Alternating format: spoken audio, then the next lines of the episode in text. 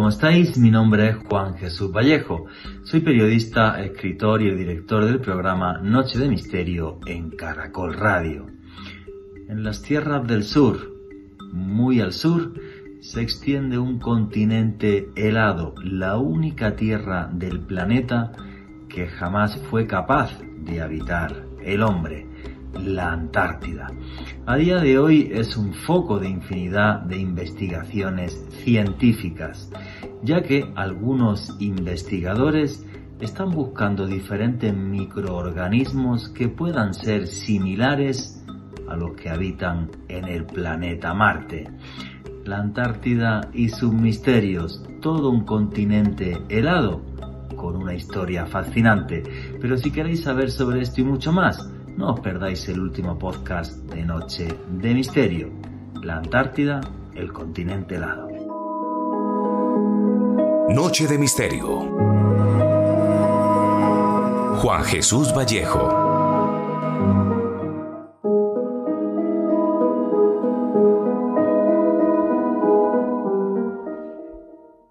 Muy, muy al sur se encuentran unas tierras sin dueño, unas tierras que jamás fueron habitadas por el ser humano, una tierra total y absolutamente helada, una tierra que yo creo que la naturaleza quiso que fuera así, tan tremendamente inhóspita que hacer que el ser humano se adapte a ella es una cuestión prácticamente imposible.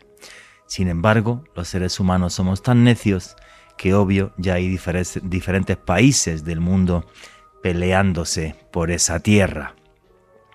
Una tierra que todavía queda mucho por explorar y que tiene infinidad de sorpresas en ella, a nivel científico y también a nivel histórico.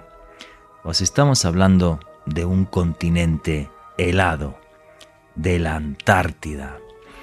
Y uno cuando oye ese nombre creo que suena como aventura, viaje, expedición, a las últimas tierras que quedan realmente por investigar en el planeta, con una escasa biodiversidad, pero la que hay es única en el mundo.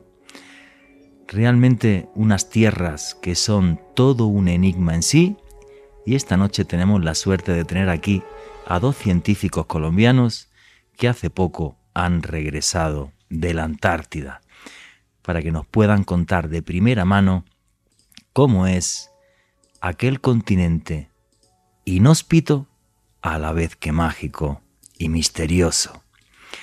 He de reconocer que a mí algún día me encantaría ir a la Antártida. No creo que haya pirámides ni ese tipo de cosas, que es lo que me gusta investigar, pero sí me gustaría realmente caminar por esas tierras yermas pintadas de blanco. Saludo. Ay, me equivoqué hoy, perdón, estoy en directo y me equivoqué. Eh, buenas noches, noctámbulos. Aquí estamos en el estudio de Caracol y estoy todavía un poco que, no me hallo, por eso he metido la pata de esa forma tan terrible. Bueno, señores, esto es Noche de Misterio en total y absoluto directo, perdón por, el, por la equivocación. Y nada, esto es Noche de Misterio. Aquí lo que hacemos es periodismo de misterio. Nosotros os ponemos los hechos encima de la mesa y vosotros decidís qué hay detrás y qué no. Lo que os gusta el periodismo de misterio, también tenéis un canal de YouTube que se llama Oculto tras la sombra. Todas las semanas tenéis vídeos, también hay podcast en el canal de YouTube de Oculto tras la sombra. Y estamos preparando un viaje para ir hasta el Camino de Santiago. Lo que os interese tenéis toda, toda la información en mis redes sociales. Mi Twitter arroba Vallejo, Juan J. de Vallejo y en Instagram y en Facebook Juan Jesús Vallejo. Y después de esta metida de pata histórica que he hecho al principio del programa, Alejandro Bernal, que hay compañero, buenas noches, ¿cómo estás? Buenas noches, Juan Jesús, no, no hay, ningún problema, eso nos pasa a todos. No, metí la pata, yo no sabía si, claro, yo estoy acostumbrado a hacerlo desde mi casa, entonces como en mi casa hago este podcast y hago otro y tal, pues me, me, lié, me confundí, se me fue la bola, pero bien. ¿Qué hay, amigo? ¿Cómo estás? Muy bien, Juan Jesús, un saludo para usted, para Richie en los controles, para nuestros invitados de excepción de esta noche, María Angélica y David, y desde luego para todos los oyentes de Caracol Radio, quienes se conectan con nosotros en este momento en la señal en vivo a través de sus radios o sus dispositivos móviles. También un abrazo enorme para todas las personas que escuchan este contenido en diferido a través del podcast que publicamos todas las semanas en una lista de reproducción del canal de YouTube de Caracol Radio. Hoy muy contento, Juanje, porque cuando yo veía las fotografías que ponían nuestros invitados en sus redes sociales de su travesía por la Antártida, sentía envidia de la buena y qué bueno tener un testimonio de primera mano, dos personas de ciencia que nos van a hablar aquí sobre el continente helado. Y efectivamente es un programa de periodismo de misterio y dedicamos muchos programas a hacer ciencia pura y dura con científicos. Eh, si te digo la palabra Antártida, ¿qué es lo primero que te viene a la cabeza? Wow, eh, pingüinos. pues, pues, pues genial. A mí si me dices Antártida, aparte de esos paisajes helados y de los iceberg, que siempre pienso en el Titanic y ese tipo de cosas, em, me viene la historia, porque luego hablaremos de ella, de cómo fueron los nazis los grandes exploradores de la Antártida eh, a comienzos del siglo XX. Y de esto hay un montón de historias que van desde la leyenda urbana hasta lo que realmente es veraz. Y si hay cosas veraces que no dejan de ser curiosas sobre la famosa expedición nazi que hubo en la década de los 30 del siglo, del siglo pasado. Y luego toda una serie de, cosas extrañas que también que también comentaremos sobre la historia de la Antártida. Veo los que saben de la Antártida de verdad, porque han tenido la suerte de estar allí, no son ni más ni menos que los invitados que tenemos esta noche, que los voy a presentar. Aquí está María Angélica Leal y David Tobar, que son científicos colombianos que vienen de la Antártida hace muy poquito. Chicos, ¿cómo llega uno hasta la Antártida? O sea, ¿cómo es esa, cómo es esa aventura? Ahí tenéis el micro. Bueno, buenas noches a todos los que nos están sintonizando en este momento. Eh, muy feliz de volver a ver aquí a Juanje, Alejo en el estudio. Sí, después de tres años y medio, no está mal. sí, no, o sea, todo cambia esta, esta dinámica, ¿no? Bueno, eh, ir a la Antártida definitivamente, como lo decías ahorita, te hace pensar como en exploración, en, en peligros, expediciones. en expediciones, todo esto. Bueno, ¿cómo llega uno a la Antártida? Entonces, en el caso, pues digamos, de, de Colombia, que hace expediciones por medio de cooperaciones internacionales o a través de su buque eh, de, la Armada colombiana que, va hasta allí. Entonces, si vas en el buque, pues navegas hasta llegar a la Antártida. Esa es la, Sí, pero todo el mundo dirá, vamos a ver. Yo cojo un buque y, saco un ticket, un tiquete y tal, pero vosotros no. Habréis presentado un proyecto o algo, alguna cosa, claro. Para, Allá, para allá iba, ¿cierto? Entonces, claro, va, va a ese punto si eres, eh, por ejemplo, un turista, ya, ya voy al tema de los proyectos y demás. Si eres turista, tú puedes llegar a las ciudades puerto como Punta Arenas o Ushuaia y ahí te compras tu ticket y haces. Sí, en Chiloé, tu Chile también se sale, sí. Tu turismo durante 15 días y listo. Cuando estás en, en, el... Pregunta, ¿haciendo turismo se puede pisar la Antártida o no te dejan? ¿O solo puedes verla desde el barquito, hacer fotos y chao? Ahorita con pandemia, en varios de los casos te dejaban ir en el buque te dejaban bajarte en algunas zonas que no había nada de contacto con bases ni nada. ¿sí? Ah, qué bueno. Pero te dejan pisar y, dar un paseíto. conocer, sí. Vale, vale, ir a las pingüineras, ya que Alejo dijo pingüinos, te dejan ir a conocer las pingüineras, las loberas, o sea, te dejan reconocer. Bien, entonces, ¿cómo, ¿cómo sucede esto? El programa antártico colombiano, que es quien regula pues eh, todo lo que tiene que ver con la Antártida y nos organiza y bueno, todo lo que tiene que ver allí saca convocatorias para los proyectos de investigación. Entonces allí se lanza el proyecto de investigación por parte del Grupo de Investigación en Ciencias Planetarias y Astrobiología de la Universidad Nacional de Colombia. Ganamos en la convocatoria y pues bien, luego en toda la logística que tiene que hacer el programa antártico con los aliados internacionales. Ok y lograr esos cupos en bases o en buques o lo que vayamos a hacer. En nuestro caso, pues es un proyecto de cooperación con España, con la Universidad de Alcalá de Henares. Entonces, nuestro destino era la base antártica Gabriel de Castilla. ¿sí? Ahora, ya el llegar a la Antártida, ¿cierto? o sea, primero ganasteis el concurso, el, proyecto, soy los mejores científicos del país para indagar eso. Perfecto. Y en ese proceso, además, te toca hacer una serie de alistamientos, como lo es exámenes médicos, Tienes que someterte a muchos exámenes médicos, a muchas vacunas también, eh, porque tú tienes que ser consciente que vas a ir a un lugar prístino donde inclusive puedes llevar virus que lo, es lo que denominamos zoonóticos, ¿cierto? Que tú se los puedes pasar a los animalitos y eso pues hay que prevenirlo en lo máximo posible. Eh, bromeando decía el médico que nos hace la evaluación, ¿y ustedes para dónde se van? ¿Para la luna? O sea, que son todos esos exámenes médicos. Y bueno, y sí, casi. Y bueno, pasas los exámenes médicos, hay que hacer un curso que es un curso preantártico donde te preparan, eh, y abro comillas porque siento que por más que te lo cuenten, hasta que no llegas allá, definitivamente no te crees el frío que hace. Exacto. Y no solo el frío, sino los peligros, ¿no? Que a ti en el curso preantártico te digan, si te caes al agua y duras 10 minutos y no te sacan, hay bastante riesgo de que te puedas morir.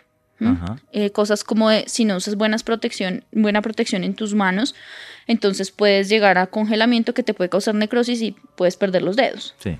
¿Cierto? Esa clase de cosas como que cuando te lo van diciendo, tú como que dices, estoy seguro que quiero ir a un lugar como este.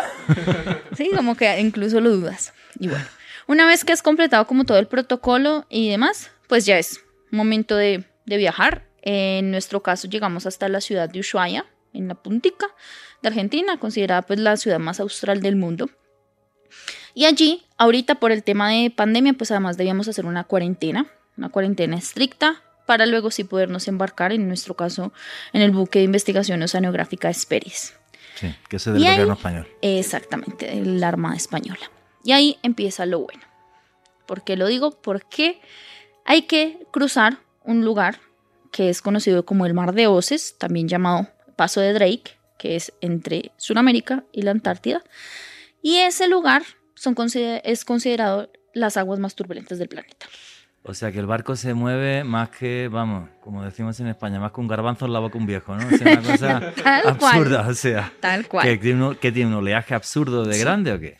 Resulta que ahí es un lugar, pues realmente corto, son mil kilómetros, pero el, es bastante profundo, entonces las olas que se generan son gigantes. Se junta Océano Pacífico, Océano Atlántico, Océano Antártico, o sea, tres océanos confluyen ahí y te vuelves una cosa tremenda. Estamos hablando que nosotros que pasamos en tiempo tranquilo, tranquilo, estamos hablando de las de cuatro metros. Cuando son momentos de tormenta, que tuvimos una noche de tormenta, puedes alcanzar los siete metros.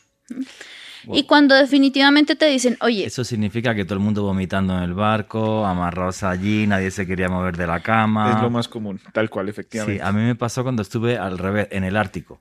Yo cuando pasé el mar de Barents y me metí en el Ártico, en el, en el, Ártico ya, en el, océano, en el océano, gracias al Ártico, pasando Cabo Norte ya hacia la ciudad de Kirkenes, recuerdo, bueno, la mitad del barco vomitando, o sea, y yo salí fuera a ver si podía filmar las auroras boreales y era una cosa absurda, o sea, porque claro, lo, lo único que podía ver era las estrellas como, como un punto fijo y el barco se movía, es una cosa ridícula, o sea, pero absurdo. Yo no he estado nunca, nunca me he movido tanto en mi vida, o sea, más no bailo, o sea, pero, pero fue, me, imagino que lo vuestro fue mucho más heavy, porque eso que estás contando es mucho más heavy. Claro. Imagínate, eso sí, o sea, digamos que depende de cada cuerpo. Nosotros hablábamos con investigadores que han ido 15, 16 veces. Les decía, bueno, ¿cómo vives el cruce? Y nos decía, cada vez es diferente. Hay años en los cuales las olas son terribles y no siento nada. Hay veces que está tranquilo y me vuelve una nada. O sea, es diferente para cada persona. Pero sí, en el común denominador estás allá pegado al, baño. no te, mueve, te mueves lo justo del baño. Exactamente. Y mira que inclusive hay momentos en los cuales se decide no cruzar porque es tan tremendo que pueden ser olas de 10, ¿Ah, 12 metros y ya es tema. Te quedas esperando unos días o lo que sea hasta que se pueda. Sí, hasta que se mejoren las condiciones y pueda ya cruzar con más facilidad. digamos, eso facilita también el trabajo con meteorólogos, con los equipos que van a bordo del, del buque, ¿verdad? Que te dan, digamos, como datos ya mucho más precisos y son instrumentos muy sensibles con los cuales tú puedes tener una, un poco más de certeza sobre cómo van a estar las condiciones de cruce en, en ese momento. Entonces, digamos que eso sí es una gran ventaja. Ok, uno de estos barcos es cómodo, no es cómodo, está pensado para investigación y cero comodidades. ¿Cómo, cómo es la vida a bordo de un barco de estos? Pues en este caso, y muy bueno, muy buenas noches a todos los oyentes aquí está. nos escuchan. Qué bueno volver por acá. Muchas gracias, amigo. Además, ha sido testigo de mi, metida de pata histórica, entonces, pues, perfecto. Eso, suele suceder, las, bellezas del vivo, ¿no? Pero bueno, bien, ¿no? Pues muy contentos, como decía Marangélica, muy agradecidos con ustedes por la por esta invitación para poderle contar a todos los oyentes estas experiencias tan maravillosas, tan bonitas de, de la exploración del continente blanco, este lugar recóndito de la Tierra que tiene tantas historias detrás, que tiene tantas eh, maravillas naturales y pues bueno, sí, una experiencia formidable.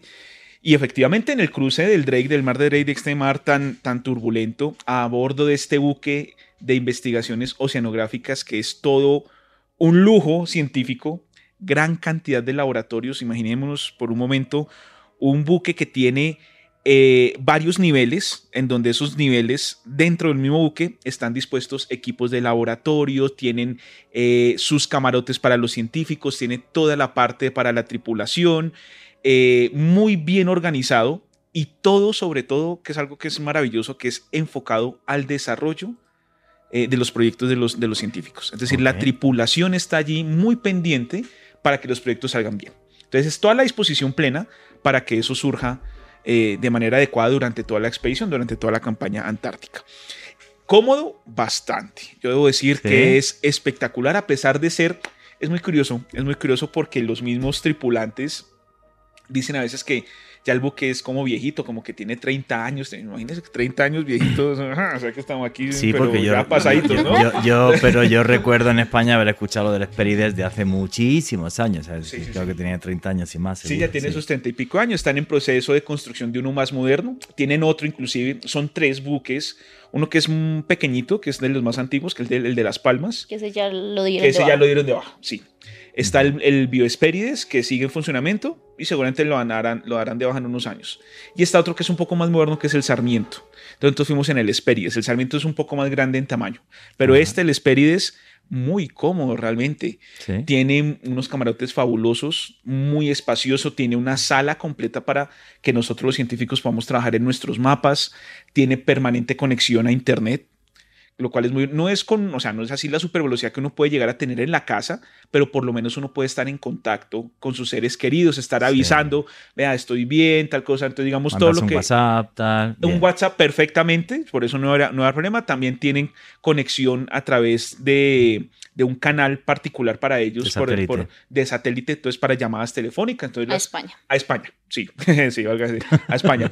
Eh, entonces podían los, los colegas españoles podían hablar con sus familias allá, O sea, realmente unas comodidades espectaculares, una sala de, como especie de sala de cine, pero realmente un, pues, un televisor muy grande y ahí nos sentábamos con los colegas a ver películas, a jugar juegos de mesa. Ah, qué chévere. Eh, no, realmente espectacular, muy cómodo porque si bien en nuestro proyecto de investigación nosotros estamos a bordo del buque, cruzando para llegar a la, isla de excepción, que ya vamos a hablar de eso un poco, ese lugar magnífico, esta isla volcánica, vamos a hablar de algunas características de este lugar, otros proyectos sí pasaban meses dentro del buque, o sea, no se bajaban a tierra. Entonces digamos que tenían que eh, pasar mucho tiempo allí, tenían todas las comodidades y realmente sí es un, es un lujo estar en el, en el Desperi, es, es, fabuloso ese Qué bueno. Ahí tendría que contarle también a los oyentes y con lo que está diciendo David. Yo personalmente digo que efectivamente este buque es preciosísimo con todas las comodidades. Yo tuve la oportunidad de ir también a la Antártida hace ya seis años. Ah, que es la segunda vez que va. Sí, Chica, lo tuyo es tremendo. Vale, vale. Eso no lo sabía. Y la anterior vez yo fui en colaboración con Argentina, a quien también muy agradecidos estamos desde Colombia porque definitivamente ha movilizado muchos proyectos. Eh, pero mi experiencia fue muy diferente en aquella vez porque estábamos cruzando en un buque militar que además eh, no estaba dispuesto, digamos, para la ciencia, fines científicos, exacto, había sido adecuado pues para temas logísticos. Es un buque que fue recuperado de Pearl Harbor, o sea, ya tenía sus años. Ah, no, o sea. Pequeño. Casi que iba a pedales, casi. Exacto, pequeño, donde tuvimos que cruzar en eh, unas condiciones del Drake malas, siete olas 7 metros de ola. Y fueron, eso es como vivir un terremoto durante 48 horas. Pero además teníamos un asunto y es que ese buque era eh, personal masculino, ¿sí? Eh, digamos que en los buques militares formales en algunos países aún se maneja solo masculino o solo femenino. Y pues para ese entonces era un buque solo masculino. Entonces, claro, llegaron tres mujeres colombianas, científicas, además ni siquiera son militares, ¿dónde las metemos? ¿Sí? No tenemos camarotes para mujeres, entonces pues ellos muy amablemente con lo que tenían, pues nos acomodaron unos colchones en una zona de, de comedor y demás, y así fue que cruzamos. Entonces, en un colchón, en un comedor, cruzando el Drake, ¿cierto? Con un acceso a un baño que era el de los suboficiales, todos personal masculino, ¿sí? En cambio ahorita, pues claro, tienes tu camarote con tu baño eh, para compartirlo solo con una persona, o sea, pues no, una maravilla, una maravilla, una maravilla. Oye, ¿cuánto tarda desde Ushuaia hasta la Antártida en el buque? ¿Cuántos días? Como menciona Angélica, efectivamente este es el paso más angosto que hay desde el de la, digamos, de la parte continental hacia el Polo Sur. O sea, uno puede cruzar a la Antártida por Sudáfrica, por Australia, por Nueva Zelanda, pero el paso más cortico, que son mil kilómetros, es desde ahí, desde, desde Argentina, desde Ushuaia. Atraviesa uno, está dando puro al frente. Al frente está el canal Beagle, que fue el canal que cruzó eh, este buque de expedición con, eh, donde iba a bordo Darwin, ¿verdad? Cuando llegaba desde Inglaterra y querías llegar hasta, hasta Galápagos, bueno, cruza uno el Beagle y más o menos son unos tres días, tres días larguitos. Y medio, más o menos. Sí, ah, pues poquito, no pero, tanto. pero depende de dónde vayas. Sí, claro, porque en, este caso la, eh, la expedición iba a las islas Shetland del Sur, que es la parte insular de la Antártida, ¿sí? Y es la parte más cercana pero uno puede tardar, digamos, en llegar a la, a la, península, puede tardar unos días más, o sea, puede tardar cinco o seis días. Pero si, digamos, el trayecto no es tan largo, lo que sí es complicado es lo del oleaje, eso sí es tremendo. Pero una vez superado eso y ya llega uno cerca a las, a las islas, ya el mar se tranquiliza y ya empieza allí la aventura de empezar a uno a buscar tierra, empezar a llegar a la isla. Y bueno, sí, realmente es una, una, una sí, experiencia quiere decir que la Antártida juraría que son 12 millones de kilómetros cuadrados. La Antártida es gigantesca. Es enorme. De muy, hecho, muy grande. De hecho, estábamos presentando, haciendo unas presentaciones en el Planetario Bogotá de estas actividades de divulgación científica, hablándole a la gente. Eh, chicos de colegios, chicos de universidades, eh, gente, digamos, de, que no tienen como así mucha relación con la, con la ciencia, ¿verdad? Que no es como su área de experticia, contándoles esta experiencia y la importancia de la exploración en la Antártica. Y eh, efectivamente la Antártida como tal, la parte continental, es una de las grandes masas de tierra que tiene el planeta Tierra. Sí, sí. Y, y no solo lo grande, ¿no? Lo más importante de la Antártida es que tiene ahí en sus hielos conservado ahí casi que el 80% de agua dulce del planeta. Y nos estaban comentando ya cómo es cuando uno llega hasta allí, hasta eh, la Antártida. Entonces, llegáis con el barquito hasta estas islas que habéis dicho que se llamaban. Las Islas Shetland del Sur. Islas Shetland del Sur.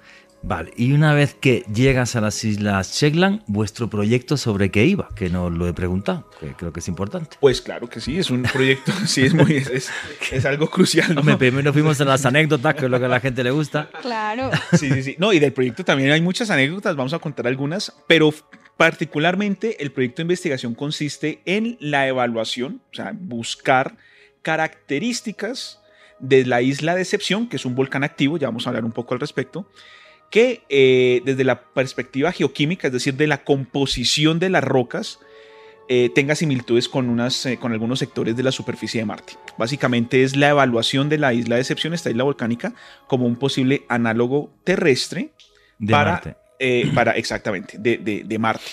Y esto también que nos sirva como modelo, digamos, tiene una aplicación que aquí es donde viene la, la parte también que, que es el alcance aquí en Colombia, que nos sirva como un modelo para estudios de análogos terrestres aquí en Colombia, particularmente del Nevado del Ruiz. Ah, ok. Una pregunta, cuando vas a buscar un terreno que es análogo a, Marte, creo que esta pregunta es más, para María Angélica, que es la bióloga, ¿intentas ver algún tipo de microorganismo o algo que no se haya catalogado por la ciencia y que pudiera existir en el planeta rojo? ¿Eso entra en tu mente o esa posibilidad entra en tu mente? Sí, inclusive hace parte de nuestro proyecto de investigación, que es ver las posibilidades de habitabilidad en otros planetas. ¿sí? ¿Cómo podría la vida ah, eh, encontrarse allí? ¿sí? Y hay dos grandes como ideas que se tienen de cómo podría estar la vida en Marte. Por un lado es microorganismos que viven dentro de las rocas, que eso se les llaman endolíticos, o microorganismos que toleran alta radiación, que son los llamados radiófilos. Hay que a eso sumarle que son organismos que tienen que vivir en condiciones de la atmósfera marciana, en la cual hay más que todo CO2, que es un ambiente anaerobio, llamamos así. Y además vivir pues en condiciones de baja temperatura. Entonces por eso la Antártida es un grandísimo modelo. Es perfecto. Oye, el otro día cuando estaba en vuestra casa me comentabais que, bueno, tú llegas allí a la Antártida, pisas el suelo y es como, o sea, no hay nada de vida, o sea, realmente muy bonitas las fotos de los pingüinos, los osos polares, todo esto y tal, pero no hay un árbol, no hay una hierba, no hay absolutamente nada de nada. Y creo que además, cuando dan ese curso, eh, es un ambiente muy hostil, porque el viento es una cosa absurda de fuerte y te pueden saltar una piedrecita a un ojo y dejarte tuerto y cosas así. ¿Cómo es ese momento en el que pisas el suelo de, la Antártida y qué ves y qué es lo que tienes en, tus pies? Primero, la sensación de, si vienes mareado en el buque, decir por fin tierra. eso es lo primero. Ah, tienes, la sensación, yo creo que es eso, la, emoción, ahí sí uno entiende la, emoción de los exploradores de tierra a la vista. Porque ya está, que se te mueve hasta el alma. Y eso aquí que fueron tres días, imagínate un mes, dos meses viajando. No, tremendo. Mi, mi, admiración total a los, a los militares de la Armada Española que tienen que durar seis meses. Ahorita por el confinamiento ni siquiera pueden bajar a puerto. Y duran seis meses allí en el Bioesperides. Eh, entonces, primero eso. ¿cierto? Te puede dar mareo de tierra, que es como ya vienes así mareadito, entonces se te mueve también todavía la tierra. Pero ya cuando llegas ahí, eh, dependiendo la, el lugar a donde llegues. Eh, Decepción es un lugar muy especial, porque como lo decía David, es un volcán activo. O sea, sabes que además de que estás en la Antártida, estás viviendo en un volcán. En un volcán que puede entrar en erupción. Porque una vez que llegas a la isla, ¿sigues viviendo en el barco o tenéis una base científica en la isla? Hay una base, una base de investigación, que en este caso es la base Antártica Española Gabriel de Castilla. Y ahí duermes en la base y todo. Duermes, hay módulo científico. Todo, una base con todas las comodidades también y con todo el equipo del Ejército de Tierra dispuesto a colaborarle a los científicos. De hecho, la base es, bastante grande. No es la más moderna de España, de hecho la más moderna es la Juan Carlos I, que está en Livingston, que es en unas islas un poquito más al norte de la, de la isla de Excepción, pero tiene todas las comodidades en términos de los módulos de vida, eh, las salas de estar, las, las cocinas son muy buenas para atender y para estar pendientes hasta de casi 40 personas que pueden vivir al tiempo allí, todos en, en, en, la base. Eh, tiene sus talleres, su módulo científico, bueno, una, una eh, espectacular, realmente con todas las comodidades para uno poder desarrollar su proyecto de investigación. Un día normal como es, o sea, te levantan, te viste que vestirse será una película, porque yo cuando fui al Ártico son cinco capas de ropa, también te dan una charla, ahí me imagino que será más o menos igual, ¿no? Pero claro, el Ártico no es tan agresivo de que te, te, te, lleguen piedras a los ojos o cosas así. ¿Cómo es la vaina esa? Es que mira que en Decepción, en Decepción, ¿cuál es la cuestión? Como es una isla volcánica, ¿cierto? Entonces, primero sí, la, la, la, la impresión de primerazo es ver ese contraste de negro y blanco. La, tierra negra y el, y el hielo. Correcto, claro. Uno ve el suelo y, es, y son rocas súper oscuras que, digamos, tiene todo el sentido del mundo por la composición. Son basaltos, que es la misma composición que tiene el suelo oceánico, ¿sí? Principalmente. Y uno empieza a caminar por la, por la línea de costa y son fragmentos, son pedacitos de roca que no están consolidados. O sea, es como si uno estuviera andando en, en arenas movedizas, no tan, no tan fuerte como en, unas, en las arenas movedizas, pero si uno cuando camina se va como enterrando. Entonces, ¿Ah, sí? se va uno hundiendo un poquito, porque como no es consolidado, es como andar en, en una arena muy gruesa. Eso es como si fueran piedrecitas. Como si fuera gravilla. Exactamente. imagínense como ustedes. Una arena un poco más gruesa. Lo más gruesa. vale, vale, Exactamente. Entonces, imagínense caminando 4, 5, 6, 7 kilómetros diarios, que era lo que nos tocaba a veces caminar un poco más para los lugares de muestreo. Eh, en esas condiciones, entonces era un esfuerzo físico tremendo, porque efectivamente los vientos son muy fuertes, ¿sí? Aunque como estamos en la parte insular, no son tan fuertes como en la parte continental, que son los famosos vientos catabáticos. Bueno, sí, que ah, yo he estado leyendo esta tarde 300 y pico kilómetros por hora. O sea, eso te vuela hasta el alma. o sea, no puedes salir. Tremendo. O sea, hemos dicho allá. no puedes salir, te vuela. Ya un concurso de cometas sería una locura. Como un, pero es casi como estar en un, huracán. O sea, sí, claro. 300 más o menos que son los, esos vientos catabáticos que van de las partes altas de la Antártida continental a las partes más bajas al océano. Allá tuvimos eh, de hecho, varios días que nos, por recomendación eh, del, de la base, quedarnos confinados porque teníamos vientos de 100, 120 kilómetros por hora. No, y con esa, con esa gravilla tan fina, los ojos o tal, sí, claro. Ahí para contarle una anécdota a todos nuestros oyentes. Estábamos un día en, en campo tomando unas muestras y para ese día, el, día anterior el meteorólogo nos había dicho, sobre las 3 de la tarde va a empezar una racha de viento fuerte, traten de estar antes porque puede llegar hasta 80 kilómetros. Resulta que otro equipo de los de investigación había ido a, su lugar de muestreo, pero aún no se había reportado. Entonces fuimos, eh, en conjunto con los militares que estábamos, al lugar donde se encontraban ellos. Y había que llegar a una zona que es como el borde de una montaña y te pega todo el viento. Cuando íbamos llegando ahí, empezó un viento, pero un viento tremendo, ¿sí? Y nos tocó empezar a ir gateando. Porque de verdad, de verdad. nos tocó, sí. Lo que, lo que dicen los militares se llama reducir silueta. O sea, es que no le pega uno de frente el, viento de costado o le toca a uno tirarse al suelo y gatear. y ahí nos tocó varios, varios pedazos así. Y, y, empiezas a sentir ese viento que además levanta lo que tú dices, todo eso que tengo en el suelo, ¿sí? Y te empieza a raspar la cara.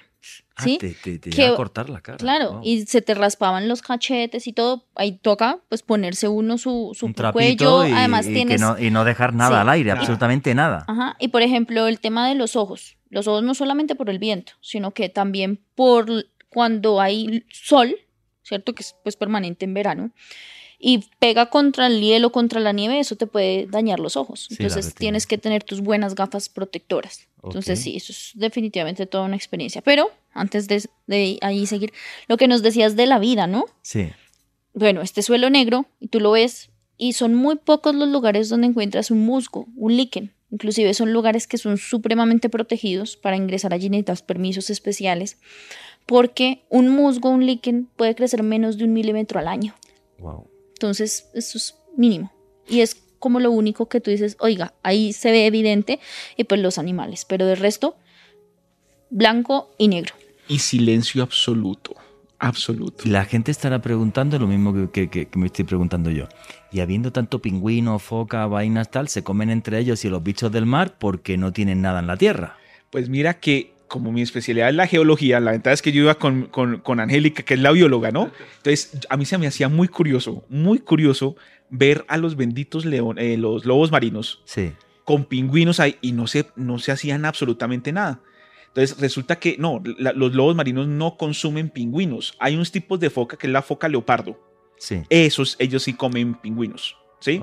Y también las escúas, que son unas aves, eh, cuando los pingüinos están poniendo los huevitos, ¿verdad? Y los están eh, cuidando y todo eso, o nacen los polluelos, esas escúas sí se comen los, los polluelos. Pero los lobos marinos comen es eh, krill. principalmente. ¿Qué es el krill? El krill va a ser, pensemos en un camarón, en un camarón microscópico. Eso es el muy chiquito. Muy chiquitico, muy chiquitico. unos milímetros nada más.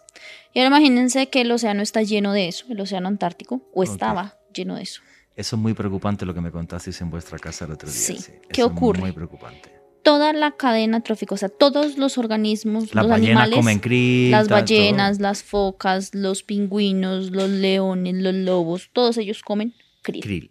Imagínense el tamaño de una foca, el tamaño de un lobo marino. Una ballena. De una ballena.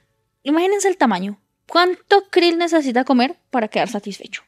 Una, cosa tremenda. Ahora imaginen cuántos animales hay. O sea, es tremendo. Y todos dependen del krill. ¿Y qué pasa? Que el krill se está viendo afectado por los contaminantes y por las temperaturas. Entonces aquí creo que es importante como dejar ese mensaje también para todos. Y es que el cuidado del medio ambiente empieza en casa. Cuando yo abro la llave y yo de pronto, ay, sí, frité los huevos y no, mejor eso no lo boto el aceite a la caneca, sino que lo vierto por la cañería, eso a la final va a terminar allá y va a terminar afectando a organismos como el krill, los pingüinos, todo. Y todas esas acciones que hacemos desde acá se notan en lugares como Faltan dos minutos, pero ya que hemos abierto eh, ese tema, no, me gustaría cerrarlo aquí ni mucho menos. Si, si hace falta, arrancamos con más minutos en la siguiente hora, ¿vale? Porque creo que sí es importantísimo concienciar a la gente de precisamente del deterioro oceánico del planeta. Y esto es una cosa muy seria en la que todos podemos poner eh, un granito de arena. Yo me quedé eh, muy en shock cuando el otro día estuve, estuve cenando con vosotros precisamente por eso, porque tú me comentabas incluso que en la expedición habían mandado un barco para, para ver cómo estaba el krill y todo esto y tal, del que depende todo un ecosistema enorme, esos pingüinos, focas, ballenas, tal, todos esos animales, porque como hemos dicho, en la tierra ahí no hay nada para comer, ahí no se puede comer nada. Em, y Em, estamos hablando que si ese deterioro oceánico, y corrígeme tú que eres la bióloga, se ve en la Antártida, en el resto del mundo tiene que estar pasando algo similar. Y tú me comentabas incluso, María Angélica, el otro día, que es que fuisteis a hacer como unas pruebas de buscar krill y tal, y es que no había prácticamente nada. ¿Cómo, fue esa historia? Sí, resulta que uno de los proyectos que estaba en la base, que es el proyecto Pimetán, un proyecto muy interesante que evalúa pingüinos metales pesados en la Antártida, y pues toda esta relación que hay. Y ellos querían tener un, control a través del krill y los contaminantes en el mar. Y ellos fueron a hacer pescas y salieron en diferentes momentos del día, a diferentes zonas de la isla y ellos llegaban en shock de ver que no lograban pescar nada. Nada. Nada. Nada. ¿Sí? Hay algunas ideas de que de pronto por la temperatura el krill ahora está más abajo y los animales saben dónde encontrarlo, ¿sí? Pero la realidad es que ya no está donde antes se encontraba. Algo está cambiando. Algo está pasando. Y ni siquiera los científicos tenéis claro qué es exactamente. Entonces ahí viene toda la evaluación de contaminantes, temperatura, microplásticos inclusive, o sea, todo pues lo que... Si alguien sigue dudando que el cambio climático es una realidad, ¿sabes? sí, ¿no? Y ahí es donde viene el trabajo importante de ese planteamiento, o sea, formular hipótesis, o sea, qué es lo que puede estar sucediendo allí. Y encontrar una solución porque estamos hablando de algo, de algo muy, muy grave. O sea que lo que es el mar Antártico em, esté cambiando la biología, biodiversidad, llámalo como quieras, y que el sustento fundamental de todas las especies que estamos hablando sea ese grill, esos camarones muy, muy diminutitos que le da de comer ballenas, leones marinos, focas, pingüinos, y de repente no esté claro qué está pasando, mm, a mí me parece aterrador, vamos, pero aterrador. Sí. En realidad es un tema que es de, mucha preocupación, eh, no solo en la comunidad antártica, sino en toda la comunidad científica, lo que está ocurriendo. Sí, porque también están hablando, esta semana leí un artículo, por ejemplo, de la gran barrera de coral en Australia, que por lo visto cada vez está, se está deteriorando más. Dicen que por acidificación del agua, cosas así, o sea, muy preocupante. Y vosotros como científicos, el tema es que lo estáis comprobando en vuestras investigaciones in situ. A mí me parece terrible. Sí, y definitivamente, y lo decíamos ahorita, esas acciones empiezan definitivamente en casa con cosas sencillas, con cosas mínimas, el hecho de que seamos conscientes qué es lo que yo estoy vertiendo en el agua, ¿sí? Que si tengo que elegir entre, no sé, un champú que tiene 800 mil químicos versus de pronto un champú que es un poco más natural, pues elegir el champú que es un poco más natural. Que yo no tenga que verter el aceite, lo que me sobra de la cocina por el agua, porque de verdad es muy malo. Que cuando yo estoy en la calle y boto ese pequeño papelito, que ay, sí, lo boté y se fue a la alcantarilla, entonces eh, de la alcantarilla va a llegar al río y del río va a llegar al mar, y a la final se forman las grandes islas de basura, que eso es todo un tema también que ya son islas que alcanzan kilómetros, hasta se puede uno parar en esas islas. El mar de plástico del Pacífico, por ejemplo. Exacto. Entonces, eso son acciones que cada día puedo ser consciente y mitigar ¿cierto? Con pequeñas cosas. Y lo hacemos definitivamente cada uno en nuestras casas. Decimos que somos un pequeño grano de arena, pero si nos sumamos muchos granos de arena, pues podemos hacer una palla completa. me imagino que el resto de científicos que iba con vosotros, que ha estado muchas veces en la Antártida, igual se quedó como vosotros completamente alarmado con ese tema, ¿no? Sí. Pues mira que hay, hay un proyecto muy interesante eh, que se hace desde la isla de Excepción, pero que hay otros, otros tipos de proyectos similares en, en la Antártida, que es estudiando el permafrost este bendito permafrost. Explícanos qué es el permafrost. Entonces, ¿qué es el permafrost? Es un tipo de suelo congelado. Básicamente es un suelo común y corriente, pero hielo, es congelado. Bien. Entonces, dentro de esta tipología de la clasificación de suelos, vemos que el permafrost juega un papel fundamental en eh, preservar de alguna manera cierta cantidad de gases tipo invernadero. Sobre todo el metano. Principalmente. Y, uno lo ve evidenciado, por ejemplo, en Siberia, ¿cierto? En donde hay grandes extensiones de, de ese permafrost que se está derritiendo y está liberando ese metano a la atmósfera.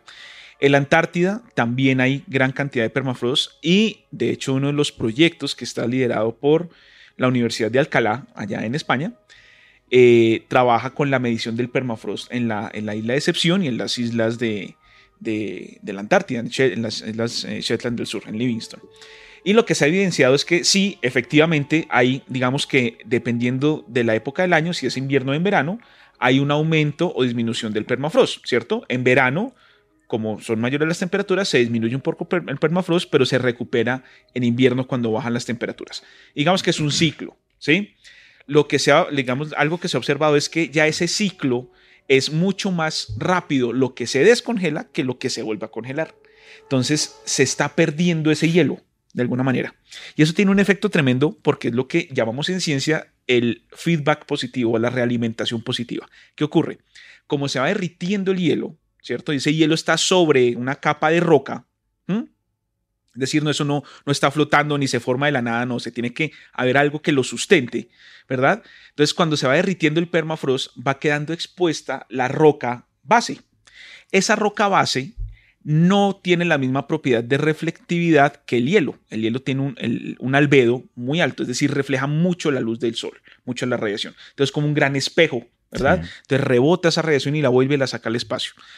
Pero en el caso de la roca es muy distinto porque la absorbe. Entonces, ¿qué es lo que pasa? Se va aumentando la temperatura. Entonces, a medida que va aumentando la temperatura global, se derrite más permafrost, aumenta el área de la roca base y eso genera que cada vez se derrita mucho más rápido. Bueno, hay un científico norteamericano, tendría que buscar el nombre ahora, que este es un meteorólogo muy famoso que vive ya en un búnker porque dice que el permafrost se va a fastidiar el cambio climático mucho antes de lo que la gente piensa y que nos vamos al carajo. Y el tipo vive ya en un búnker y todo. Es una cosa súper loca. Ahora podríamos buscar. Busca el nombre a ver si lo encuentras. Pon Permafrost, científico norteamericano búnker. Si lo pones en Google y aparecerá el nombre. Es muy famoso en Estados Unidos.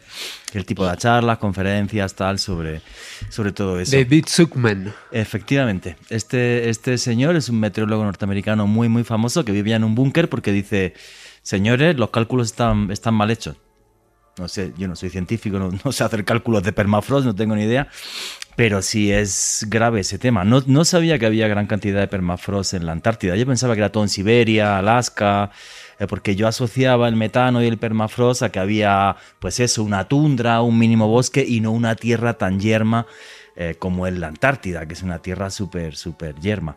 Sí, efectivamente, pero en la Antártida también existe permafrost y, se, y se está, y es digamos algo muy interesante que en la isla de Excepción, por ejemplo, ese permafrost viene intercalado, hagan de cuenta que imaginemos como, no sé, un pastel, ¿cierto? Que tiene capas de torta, crema, ¿cierto? Entonces viene intercalado eh, de igual manera el permafrost con los depósitos de las erupciones del volcán. Entonces uno lo que observa son glaciares negros que es algo maravilloso. Glaciares de color negro. Glaciares de color negro. Entonces uno lo ve, es loquísimo, tremendo. ¿Cómo fue vuestro proyecto, el, eh, vuestro proyecto de investigación? O sea, vuestras investigaciones eh, buscando analogías entre Marte, eh, el lugar que estabais de la Antártida, posibilidades de vida, aunque fuera a nivel microscópico. ¿Cómo fue vuestro proyecto o todavía no podéis contar nada? No sé. No, sí podemos contar, pero digamos que lo que tenemos ahorita es la fase de campo, ¿no? Vale, vale, vale. ¿Eso qué es? Que nosotros allá íbamos a buscar las rocas que realmente nos interesaban, las zonas donde había como estos pedacitos de roca, etc. Y... Pero una pregunta, tú llegas allí y, qué roca coges, si hay un montón, no tengo ni idea, perdóname, porque yo no tengo ni idea. Claro, claro, claro, y eso es importantísimo. Claro, que sí. Efectivamente, entonces uno hace un trabajo previo de investigación, ¿cierto? Entonces, como la idea es establecer similitudes entre la isla de excepción, entre este volcán activo, con Marte, resulta que cuando uno empieza a observar los datos de las misiones espaciales, que están orbitando actualmente Marte o que lo han hecho en, estos, en estas últimas décadas, empiezan a encontrar eh, cosas muy interesantes en los datos que nos muestran que esas rocas de las cuales está formado el planeta Marte son principalmente basaltos. ¿sí? Estos basaltos, como les decía, son un tipo de roca ígnea, es decir, se forman por enfriamiento del magma, ¿verdad? Y aquí en la Tierra principalmente están ubicadas en el suelo oceánico, y, lo, y están asociadas también a algunas islas volcánicas. Bueno, por ejemplo, uno se va aquí al Caribe, entonces eh, Granada, Trinidad y Tobago, estas islas de acá están principalmente formadas también por rocas basálticas. Allá en la Antártida, digamos, esto no es la excepción, por la misma dinámica de la Tierra. Bien, entonces cuando empezamos a ver el en el trabajo previo de investigación, a buscar literatura, a ver qué trabajos previos se han hecho, encontramos que la isla de excepción tiene muchos basaltos, ¿sí? Por este componente dinámico de la eh, subducción de las placas tectónicas, da paso a, a estas volcanes. En Marte, estas rocas también son muy comunes. Entonces ya empezamos a encontrar similitudes. Entonces hay que empezar ya a hacer un trabajo un poco más detallado. Entonces ya limitarnos a ciertas zonas dentro de la isla que puedan presentar estos flujos de lavas basálticas en donde podamos ya con un mapa geológico o con trabajos previos ir mirando, oiga, vean, esta localidad aquí en el norte nos sirve o esta localidad aquí cerca a la entrada de la isla nos sirve y ya empezamos a tomar los puntos de referencia, ¿verdad? Y hacemos el muestreo. Pues entonces eso ya requiere un trabajo de campo. Entonces uno digamos que lo ve con imágenes satelitales en un inicio. ¿Cierto? O con imágenes de drones. Y ya posteriormente uno verifica en campo que es todas esas patoneadas que nos pegábamos de 7, 8 kilómetros, que eran unas caminatas espectaculares, valga la pena decir, porque eso sí tiene algo bonito el proyecto que nosotros eh, postulamos y que, y, que, y que fue aceptado, es que a diferencia de los otros proyectos que eran muy de localidades muy específicas, nosotros tuvimos que recorrernos toda la isla palmo a palmo. Wow. ¿Sí? Y nos facilitó también muchísimo la logística del ejército de tierra con los... Eh, con los eh, los, eh, Zodiac. los Zodiac, que son las, las lanchas lancha inflables. de goma. Y todo el proceso, toda la, toda la ayuda y la logística desde aquí, desde Colombia, el programa antártico colombiano, a quien agradecemos pero infinitamente toda esa, toda esa colaboración y toda esa preparación para poder ir a muestrear más puntos de los que se tenían pensados en un inicio. Entonces hay un trabajo previo de revisión de imágenes satelitales para uno seleccionar esos puntos de interés. Y, algo muy importante que de pronto eh, hay que recordar y es que no es una roca que está ahí suelta, sino que tienes que ver como ese afloramiento que llamamos, es decir, que la roca está pegada y es parte de esa historia geológica del lugar porque tú ves rocas por todo lado, lo que acabas de decir. Yo veo una roca ahí, pues bueno, tómate esa. No, porque esa roca pudo venir de una erupción y cayó ahí o pudo arrastrarla el mar, o sea. Ah, ¿sí? vale. Hay ciertos criterios. Exacto. Y eso, y eso es muy, muy importante para que realmente sepas que es del lugar. Ok, ok. ¿Y en esa roca buscáis algún tipo de organismo vivo o algo o no? Entonces allí en campo era tomar pues en las muestras, esas muestras se traen con un protocolo de cadena de frío, precisamente para mantener esos organismos ahí como, haz de cuenta si los pusieras en pausa, para que no se sigan reproduciendo, sino que queden ahí en pausa. Se traen con ese protocolo de cadena de frío y ya en laboratorio empiezan las pruebas. Entonces hacemos análisis geoquímicos, de análisis de la roca como tal y los análisis de cultivar qué microorganismos están allí, qué bacterias. ¿Cuántos kilos de roca habéis traído? 44.5. 45 kilos de, de, rocas, que no es mucho, pero uff. no, tiene, pesa, pesa. No, sí, 45 kilos es una nevera estas, de estas de, como uno lleva los barbecues, ¿cierto? Pero en vez de estar llena de cerveza y llena de choricito y tales, llena de roca y suelo a más no poder. Entonces, sí, se trajeron 45 kilos de, muestra, que es, digamos, suficiente, como, como les mencionábamos, es más de lo que teníamos pensado en un inicio. Y la parte, sí, bonita, interesante que viene ahora es, esos análisis. Y vamos a buscar a ver si existen microorganismos que se alimenten de la roca, microorganismos que destruyan los minerales y los utilicen como fuente de alimento. Eso es lo que esperamos eh, ya en esta, en esta fase del proyecto. Pregunta de persona que sabe muy poco de ciencia. Em, cuando buscas esos microorganismos, ¿esperas catalogar uno nuevo para la ciencia o de los que ya había de antes? Eso no lo puedes saber. Imagínate que eso es un misterio. ¿Se das de cuenta cómo buscar eh, en una investigación criminal, ¿cierto? ¿Quién es el asesino? Tú al final no sabes quién va a ser, ¿cierto? Sino hasta que lo descubres. Al inicio, al inicio. Al, final, al final sí sabe uno. Al inicio, al inicio, al inicio. Sí. Al final sí lo, lo sabes, ¿cierto? Es lo mismo cuando haces las investigaciones y tú empiezas a, tener todos tus parámetros, entonces necesito que mm, tenga estos alimentos, que puedas sobrevivir en estas condiciones, etcétera, y tú vas aislando. Al final, entonces tú ya lo caracterizas y dices, ah, bueno, esto es algo que ya existía, que es muy interesante cuando es algo que ya existe porque tú dices, uy, esto que conocíamos, no sabíamos que podía vivir en estas condiciones tan adversas. O si es algo nuevo, pues fantástico. ¿Mm? Pues nada, chicos, que os den el Nobel y os invitáis a una cerveza algo. Yo os invito yo, no os preocupéis. Eso es. Pero no, muy chévere, muy, muy, muy chévere. Eh, hay un montón de preguntas que tengo sobre, eh, sobre la Antártida, ya, sobre la Antártida, perdón, ya conociendo vuestro, vuestro proyecto y cómo va y tal. Oye, por cierto, resultado final de vuestro proyecto tarda meses todavía la investigación, me imagino. Años inclusive. Años, wow. Sí. eso es algo, algo que, digamos, eh, es un poco difícil a veces de entender de la ciencia, porque la ciencia no nos da resultados como tan inmediatos que uno quisiera, ¿sí? Pero lo que se obtiene, pues permite construir conocimiento que a la larga, pues a través de los años lleva a muchos avances. El proyecto está eh, pensado precisamente para tres años, tres años y medio, ¿sí? Entonces ahorita estamos en el primero. ¿Y tenéis que volver a la Antártida?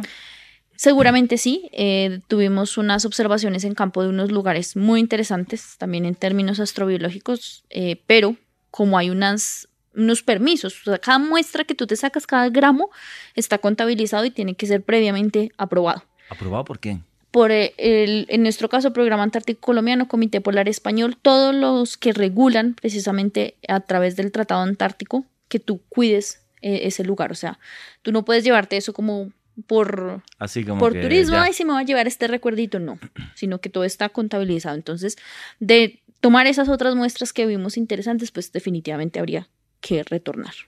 Ah, no, pues chévere, pues ojalá os deis otro paseo por allí. Óyeme, ¿cuánta gente vive? Yo tengo por aquí un dato que dice que vive entre mil y cuatro mil personas en la Antártida de 31 países en 60 centros de investigación pues mira que eso es un, es un, dato muy interesante y tiene que ver con las bases, que valga la pena decir acá y hacer la aclaración. En la Antártida no hay ciudades fijas, ¿cierto? O sea, no hay centros poblados fijos.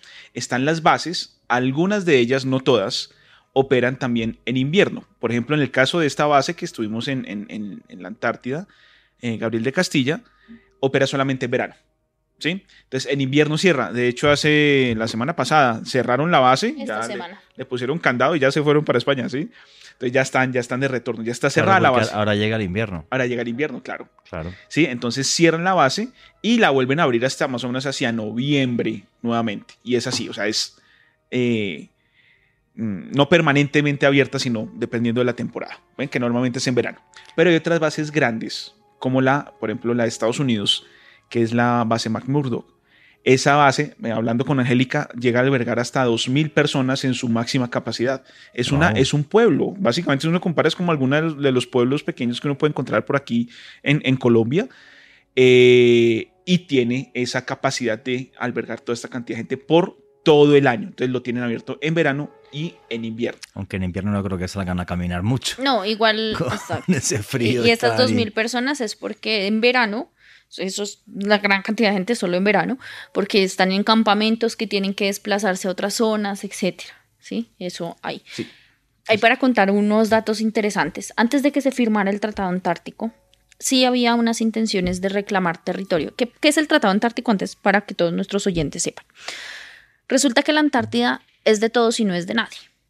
Cuando se empieza a investigar la Antártida y se dan cuenta todos los países que es un lugar que definitivamente tiene el agua dulce, que hay especies únicas, que hay que conservarlo, se genera toda una estrategia política en la cual nadie iba a hacer reclamo territorial, sino que todos lo íbamos a proteger y hacer. Es un territorio, y tal cual lo dice el Tratado Antártico, de ciencia, investigación y paz. Eso fue, pasa en 1959. Antes de eso, Argentina y Chile sí querían reclamar territorio. Y Noruega, y Gran Bretaña, y Nueva Zelanda. Exactamente. Y siguen reclamando algunos todavía, juraría. Pues ¿eh? tienen ahí reclamo de territorio, pero mientras está activo y vigente el convenio, el Tratado Antártico, pues no, no hay reclamo. Pero algo muy interesante que pasó antes del Tratado Antártico es que los argentinos enviaron en algún momento a una pareja que llevaba a su mujer embarazada para que tuvieran el bebé allá que pudieran decir que era el único y el primer antártico, ¿sí? Luego, unos años después, entonces Chile dice no. En 1979, para ser exacto. Exactamente. Ah, inclusive fue entonces después del Tratado Antártico. Mira, tenía el dato mal. Y Chile también lo hizo unos años después, que inclusive mandaron a una pareja, pero para que concibiera ya el bebé y después que si lo concibe dan premio. no, no tengo idea, pero pues debe ser muy difícil con esas condiciones con ese frío. de frío. No voy a decir lo que he pensado porque era una barbaridad, me van a echar. Eh, sí, lo que pasa, el, bueno, una cosa es la, ciencia y tal, y por desgracia otra cosa es la política y la geopolítica. Y eso, pues fijaros, el Tratado Lunar, ¿vale? Que se firmó también Naciones Unidas, que todo lo que había fuera del planeta era de todos y tal. Y Donald Trump se salió del Tratado Lunar hace un año y pico antes de tal. Se salió el tratado y dijo, me paso el tratado lunar por ahí mismo y se acabó. Y voy a montar una base permanente y, el helio 3 de la luna es mío. Y lo soltó, pero se quedó tan tranquilo, ¿eh? Pensáis que es que luego no durmió, no, no, o sea, lo soltó así y tan tranquilo. Entonces ese es el gran problema siempre, ¿no? Que yo no sé qué opináis vosotros, a mí eso es lo que me parece sensato. Es un continente que nunca jamás en la historia ha estado habitado, es completamente inhabitable. Eh, y creo que debería estar para fines eh, científicos y poco más, efectivamente. Pero llegará algún bruto si aparece oro o cualquier cosa o petróleo y ya verás. Y ahí es donde está la cuestión que efectivamente varios estudios antes eh, o recién firmado el Tratado Antártico se había o se, se había hecho una exploración para búsqueda de minerales, para búsqueda de hidrocarburos también. Y pues digamos el temor es llegar a explotar esos recursos en este lugar que es tan sensible a cualquier tipo de cambio. Una pregunta, cuando uno va al continente eh, antártico, más al sur de donde estáis vosotros, la capa de hielo es gigantesca, puede tener incluso kilómetros, puede ser. Varios kilómetros de profundidad. De hecho, la Antártida continental tiene una característica y es que está, la atraviesa una cordillera, que es la cordillera Ross, que es la, cordillera transantártica. ¿sí? Y la parte occidental y la parte oriental tienen una diferencia de altura. ¿Sí? O sea, a pesar, claro, ¿cuál es la cuestión? Que uno lo ve cubierto de hielo, todo, entonces se ve parejito, ¿sí? Entonces uno no ve la profundidad, eso es muy engañoso. Pero sí tiene una diferencia de alturas considerable, varios, de varios kilómetros, son más o menos unos 3.000, eh, 3.500 metros de diferencia. ¿sí? 3 kilómetros de hielo puede haber de capa en la Perfectamente. Por ejemplo, donde está ubicada la base Vostok, que es la base rusa, que es de las, de las pocas bases que está muy cerca al polo sur geográfico. Allí hace unos eh, varios años se empezaron a hacer perforaciones para ver efectivamente sacar núcleos de hielo que permiten, por ejemplo, hacer reconstrucciones de paleoclimas. Resulta que cuando uno saca esos bloques de hielo, eso, el hielo a medida que se va acumulando, ¿cierto? La nieve va cayendo, va cayendo, va acumulándose la nieve, la nieve va formando el hielo espeso y ese hielo espeso va atrapando burbujitas de gas, que es parte, digamos, de la, de la atmósfera, ¿cierto? Entre más profundo esté, me está atrapando atmósfera de eh, millones de años o, miles de años. O millones incluso de años. Miles de años atrás, ¿verdad? Entonces, de hace mucho tiempo. Entonces, lo que hacen es perforan verticalmente, sacan ese, ese núcleo y van evaluando las, eh, las eh, burbujitas de gas de, que quedan atrapadas en el hielo y con eso pueden determinar cuál era la cantidad de determinados elementos. De CO2 y por eso sabemos que el cambio climático vamos de mal en peor por todas las pruebas que se han hecho sacando esos, esos cilindros de hielo de la Antártida. Tal cual, entonces uno hace la reconstrucción de cuál es la temperatura y cómo ha ido cambiando la temperatura a lo largo del tiempo, ¿cierto? En ese, y aquí ya para terminar esta historia, haciendo esa perforación de los núcleos de hielo, encontraron a más de 3.000 metros de profundidad un lago líquido o sea, hay agua en agua líquida, ¿cierto? Eh, y es un lago que se le llama el lago Vostok y tiene toda una ecología eh, endémica, solo pero de ahí. Hay microbiana. y microbiana y también hay algunos crustáceos muy pequeñitos de algún tipo de krill seguramente allí también presente que es lo que reportaron los estudios. Lo curioso es que normalmente cuando hablamos de microorganismos en el, en, el mar, ¿cierto? Estamos hablando de millones de microorganismos por unidad de volumen. Allá en el lago Vostok estamos hablando entre 100 y 200. O sea, es muy, bajito. Hay, pero, es muy poquito. Pero hay vida. Pero hay vida. Entonces, mira qué bonito está este ejemplo, porque cuando empecemos a explorar mm, lunas en el sistema solar, como Europa, como Encélado, ¿cierto? Que en un futuro lleguemos con un submarino a perforar esa capa de hielo gruesísima y a empezar a a explorar con un submarino, ¿verdad? Ese océano, a ver qué encontramos. Uf, eso va a ser una cuestión tremenda. ¿Sí? Eh, a lo largo de los años, David, te, lo pregunto porque tú eres geólogo, la ciencia estaba muy interesada por los estrellamientos de meteoritos en la Antártida. De hecho, un dato que ha sido recientemente contrastado por, por varios institutos, afirma que podrían existir hasta 20.000 ejemplares de meteoritos estrellados en la, la, Antártida. ¿Qué tan importante es la incidencia de este material en, en este punto del mundo? Pues es algo bien interesante porque no es que los fragmentos, los meteoritos que son, son fragmentos de asteroides, ¿cierto? O de Marte o de la Luna que llegan a la Tierra. Bien, entonces, bueno, vamos a hablar de meteoritos marcianos, meteoritos lunares, meteoritos de los asteroides, etc. Y esos llegan aquí a la Tierra, pero no es que escojan puntualmente la Antártida, o sea, no es que les guste ese lugar en particular, no, simplemente sean ciertas condiciones para que sean fácil de encontrarlos. Entonces también uno puede, por ejemplo, buscar en Atacama, es una región muy interesante también para buscar meteoritos.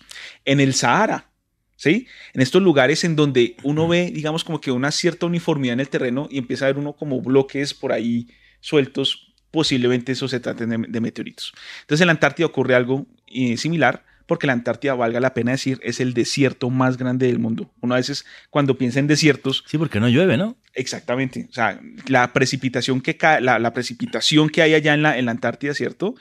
Es eh, nieve, es nieve, o sea, no es agua en estado líquido. Entonces, digamos, esa definición cabe perfectamente lo que es un desierto. Es un desierto frío y es muy grande. Y allí se acumulan estos meteoritos porque como el hielo se va moviendo, es muy lento el movimiento, pero es como, hagan de cuenta, imaginemos que estamos barriendo en nuestras casas, ¿cierto? Entonces uno va con la escoba barriendo todo el mugrecito del piso y eso se va acumulando, acumulando en ciertas regiones. Ese material que cae en los, en los meteoritos que llegan y están ahí en la superficie, ¿cierto? Caen en el hielo, el hielo se va desplazando y se va arrinconando contra estas montañas transantárticas. Entonces en las faldas de las montañas uno va encontrando que todo ese material se ha ido como limpiando y llega y se acumula en esa región. Entonces son sitios espectaculares para buscar meteoritos. Sí hay un tema muy curioso en la Antártida y que, que, a lo mejor no todo el mundo conoce y es que la primera gran exploración antártida que hubo con em, aviones, fotografías, más de 11.000 se hicieron fue encargada ni más ni menos que por los señores del partido nazi. Alejandro Bernal, cuéntanos esa historia. Y pues precisamente los nazis pusieron sus ojos y toda su atención en la Antártida a finales de la década de los 30 por varios motivos. Uno de ellos, un gran atractivo geoestratégico, y es que resulta que cuando Alemania pierde la Primera Guerra Mundial, habían desde luego perdido varias colonias en varias partes de Asia, del Océano Pacífico, y se percataron que poder tener parte de la Antártida sería un punto bastante interesante para explotación de recursos, también para un, digamos que un producto que era muy importante para la época, Juanje y oyentes, y era el aceite de ballena. Resulta que como tal, esta era una sustancia, un suministro que era vital para la economía de Alemania en la década de los 20. Es que Alemania era el mayor consumidor de aceite de ballena del mundo, sí. Exactamente. Y como tal, pues después de la derrota en la Primera Guerra Mundial no tenía una forma de abastecer esa gran demanda de ese aceite de ballena. En la medida en la que fue pasando el, el tiempo, se percataron que en efecto conseguir el suministro de este aceite podría ser eh, conseguirse más bien de una manera bastante eficiente allá en la Antártida.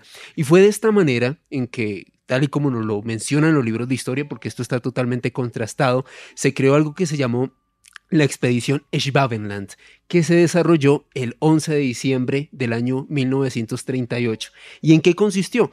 Básicamente, eh, una expedición científica y, por qué no decirlo, también militar de los nazis. Tenían una, una tripulación de 82 personas. Lo que hicieron fue adecuar eh, como tal una serie de embarcaciones, unos aviones para poder resistir las temperaturas bajo cero, para que no se congelara el combustible y poder soportar estas temperaturas allá en la, en la Antártida. Y hay algo muy curioso, y esto lo, lo, demuestran varios libros de historia. Incluso el, ministro de, Estado del Reich, Rudolf Hess, en su momento, quien era el segundo al mando de, Hitler, él mismo llegó a felicitar públicamente a los expedicionarios que estaban desarrollando como tal este viaje, este Schwabenland, recordada misión de gran importancia para el Tercer Reich. Lo que nos dicen los nazis es que el 22 de enero de 1939 iba un avión Passat sobrevolando varias partes de la Antártida y en una parte que ellos denominaron pues, la tierra de Reina Maud, lanzaron una jabalina con el emblema nazi y desde ese momento oficialmente los nazis llegaron a la Antártida 22 de enero de 1939. Sí, efectivamente. Em, todos los documentos están, la expedición fue eh, muy, muy famosa, trajeron para ser exacto, más de 11.000 fotografías. 11.600. 11.600 fotografías. Eh, recorrieron de forma aérea para fotografiar más de 600.000 kilómetros. Y eh, pues es una historia pues entre la locura y la fascinación. O sea, fascinante por, por, hacer todo ese esfuerzo por fotografiar la Antártida. Eh, y a partir de ahí empiezan todas las especulaciones, historias y tal. Porque obvio, cuando los nazis pierden la Segunda Guerra Mundial, no es ni más ni menos que el New York Times el que dice, cuidado porque mm, tenemos información de que tecnología nazi ha salido en dirección a Argentina, pero no descarten que en la Antártida estos señores tengan una base secreta. Es muy complicado, no nos engañemos, que tuvieran una base secreta en la Antártida por las difíciles condiciones de vida que hay allí y que tanto María Angélica como, como David han vivido. Pero no deja de ser cierto que en el año 2016 se descubrió una base nazi secreta en el Ártico, en una isla del Ártico que no se tenía constancia eh, de que existiera. Supuestamente una estación meteorológica, pero es quizás que hiciera también posible que hiciera eh, algún tipo de, función más. Bueno, pues la historia es la siguiente, y todas las teorías de conspiración que leéis en internet, que algunas desde mi punto de vista son un poco locas, pero sí hay un par de hechos que son irrefutables. Los nazis estuvieron en la Antártida en 1939 y son los primeros que fotografiaron una buena parte del continente antártico. Y lo bautizaron, Juanje. Y le pusieron nombres de varias de las personas que hicieron parte de esa Bueno, y además en los documentos aparece que ellos dicen que vieron una zona como con un lago que estaba líquido y no sé qué, y que ellos pensaban que ahí se podían establecer y toda esta historia. Los documentos son claros. Luego, lo que ha dado pie a tanta teoría de conspiración, pero ojo con esto, mm, lo, lo pongo entre comillas, porque sí es cierto que hay una cosa que es muy extraña en la historia de la Antártida. No sé si la conocéis, María Angélica Leal y David Tobar. En 1947 los norteamericanos crearon una operación que se llamó High Jump. Y los señores mandaron a la Antártida 4.700 hombres, 33 aviones y 13 barcos. No es que fueran dos amigos, ¿eh? Repito la cifra porque a día de hoy en la Antártida máximo viven unas 4.000 personas, según los datos que tengo. Bueno, pues estos mandaron 4.700 hombres, 33 aviones y 13 barcos para estar 8 meses en la Antártida. La excusa de la operación Jam era acostumbrar a las tropas a, a, poder combatir en un clima muy, muy extremo por si llegaba una guerra con la Unión de Repúblicas Socialistas Soviéticas. De todas formas, lo podían haber hecho en Alaska mucho más barato. ¿vale? totalmente. Con lo cual, la excusa norteamericana nunca cuajó del todo. Nunca quedó claro hasta qué punto, a ver, si tienes Alaska y además es frontera con Estados Unidos, ¿para qué te vas a hacer maniobras a la Antártida? Es muy loco. Entonces ahí empezaron las especulaciones sobre que realmente estos señores fueron a la Antártida porque estaba esa base secreta de los nazis, que un par de años sí podía aguantar. Eh, por ejemplo, un dato muy curioso de la descubierta en 2016 eh, los soldados que aparecieron, los cadáveres de los soldados alemanes, estaban envenenados por comer carne de oso polar. Se envenenaron por eso y murieron por eso. Del hambre ya no fue nadie por ellos y, así perecieron. Bueno, pues esta teoría de, que si realmente estaba la base o no, es que en los documentos de la operación Hayam hubo algunos aviadores que dicen que vieron luces extrañas. Y entonces, y esto es teoría de la conspiración. Digo teoría porque es mucha especulación, ¿vale? Sí es cierto que dentro de los nazis, un científico que se llamaba, para ser exacto, Víctor Schauberger, eh, este señor patentó un prototipo de un platillo volante que supuestamente podía llegar a funcionar como eh, con la antigravedad. Bueno, este científico, Víctor Schauberger, le llamaban el Tesla alemán. O sea, el tipo parece ser que sí era un cerebro bastante importante y creó patentes así y tal. Ahora, la operación Jam se llegó a enfrentar a tropas nazis en una base secreta en la Antártida. Desde mi punto de vista, muy complicadito el tema. Ahora, que los nazis tuvieran algún tipo de cosa en la Antártida pequeña, como si tuvieron cerca del círculo polar, es algo que tampoco habría que descartar, sobre todo por la proximidad de Argentina, donde ellos sí se llevaron toda la plata y todas las cosas que se os puedan pasar por la cabeza, a tal punto que hace muy pocos años eh, apareció una base secreta en la frontera entre Argentina y Uruguay, que para los arqueólogos fue pues una maravilla pues buscar todas las cosas que tenían allí y tal, y nunca supimos, por ejemplo, esta base secreta con qué intención se creó. Nunca lo, nunca lo supimos, una cosa muy, muy loca. Toda esta teoría de, conspiración, Juan G., fue en gran medida alimentada por un exiliado húngaro, ah, quien eh, a mediados del siglo pasado, la isla Savo, llegó a comentar que Hitler estaba vivo y que muy seguramente se había escondido en, en la Antártida. Ahora, sobre la operación High Jump, que como dice Juan Jesús, entramos ya en el terreno de la especulación, pero es bastante interesante. Hay varios referentes, una publicación, un libro que se llama Nazi Secret Weapon del año 1975, un investigador norteamericano que llega a afirmar que en la operación High Jump varios aviones norteamericanos fueron derribados por supuestos ovnis alemanes allá en la Antártida. Es que parece ser que dos aviones eh, nunca regresaron. Exactamente. dos, aviones estrellaron, sí. De todas formas, del, tema de Hitler y si Hitler llegó a Argentina y todo esto, un día entrevistaremos a, a Abel Basti que es la persona del mundo que más sabe de esto, el escritor argentino, buen amigo mío, por cierto, a ver si le escribo y, le entrevistamos. Ahora sí hay un tema que es irrefutable. Hay un documento del FBI donde aparece una foto del señor Adolf Hitler con otro tipo y esa foto supuestamente es en Tunja, aquí en Colombia. Y ese documento del FBI, cuando lo queráis, os lo enseño y la foto también de Adolf Hitler con un tipo en Tunja o lo del FBI, cada vez están peor porque el documento es real, pero súper real, vamos. Por las arepas boyacenses que eran muy buenas. No sé, pero te, voy a enseñar la foto ahora que no te lo vas a creer, ¿eh? Y eso es un documento del FBI. Sí, sí, sí. O sea, es una cosa súper loca, o sea, no sé, es una cosa muy loca. O sea, ¿en la Antártida hubo alguna base nazi alguna vez? Pues a lo mejor alguna pequeñita, no creo que grande, porque las condiciones, no nos engañemos, son muy, muy extremas, como sucedió con la que encontraron, fueron los rusos la que encontraron esta, esta en el año 2016, em, ¿vale? En concreto la encontraron, no sé si llegué a apuntar el nombre de la isla donde la encontraron, pero bueno, em, realmente es, es algo sorprendente. Y la otra historia de la Antártida que quiero contar en un segundito porque me la llevan pidiendo toda la tarde por redes sociales, eh, además, y yo la conozco muy bien, no porque haya estado en la Antártida, pero porque estuve en la ciudad donde se preparó la expedición a la Antártida de Roald Amundsen, que fue la ciudad de Tromso, en Tromso, Noruega.